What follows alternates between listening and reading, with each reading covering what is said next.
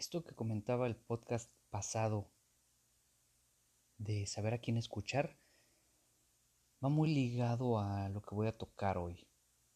Obviamente el podcast pasado también y por la cantidad de tiempo que no quiero que se alargue tanto, pues es solo estoy dando una embarrada de los temas.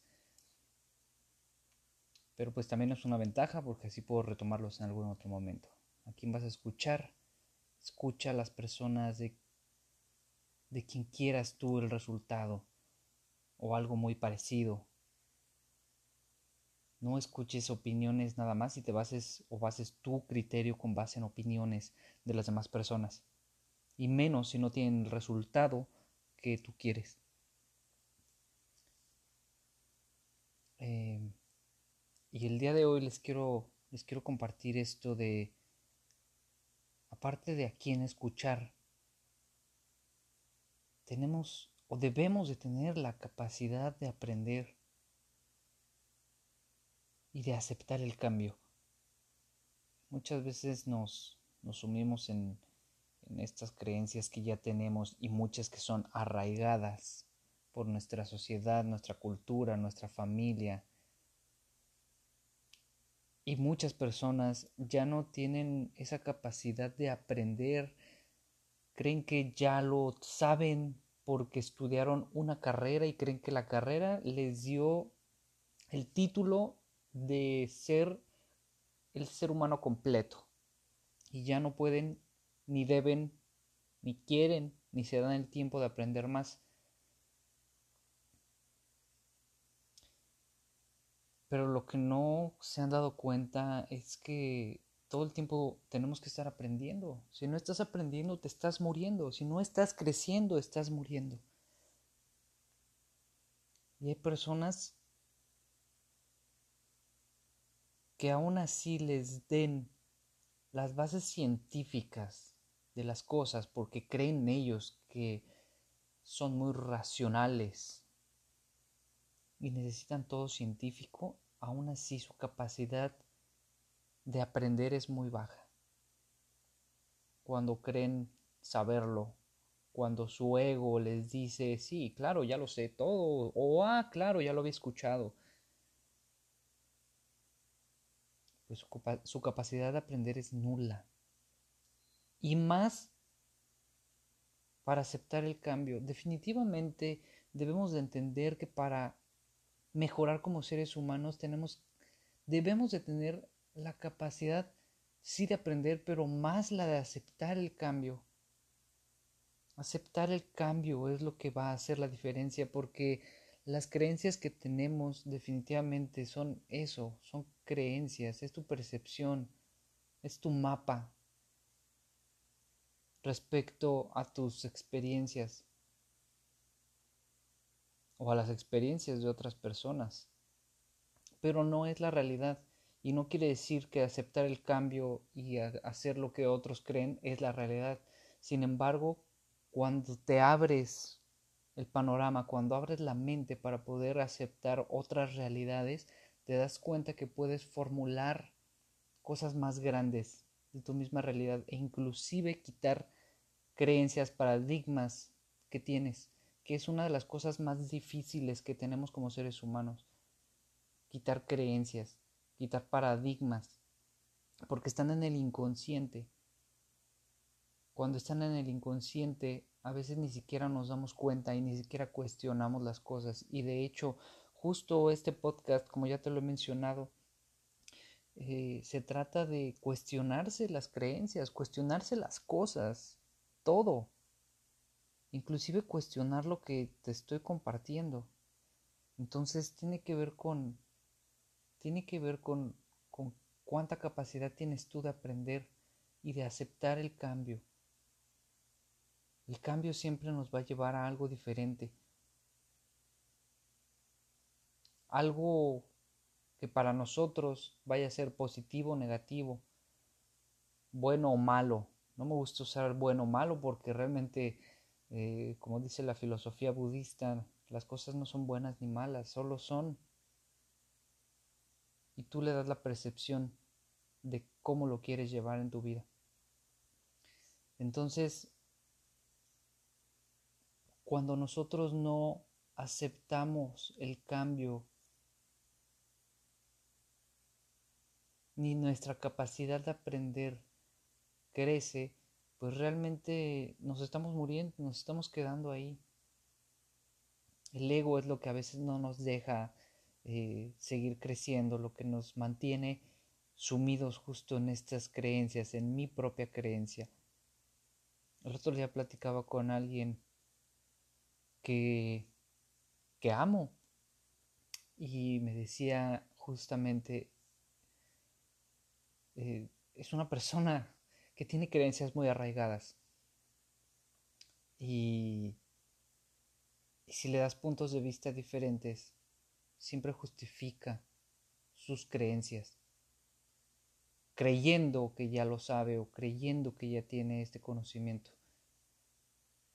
desde su perspectiva, desde su punto de vista. Entonces le dije ya de despedida, gracias, gracias por, por llevarme, yo por, por en modo de juego, le dije gracias por llevarme la contraria y justificar, justificarte o justificar siempre lo que digo. Y me dijo, no, eh, no es que justifique, solo que no me gusta que me digan qué tengo que hacer o cómo debo de pensar.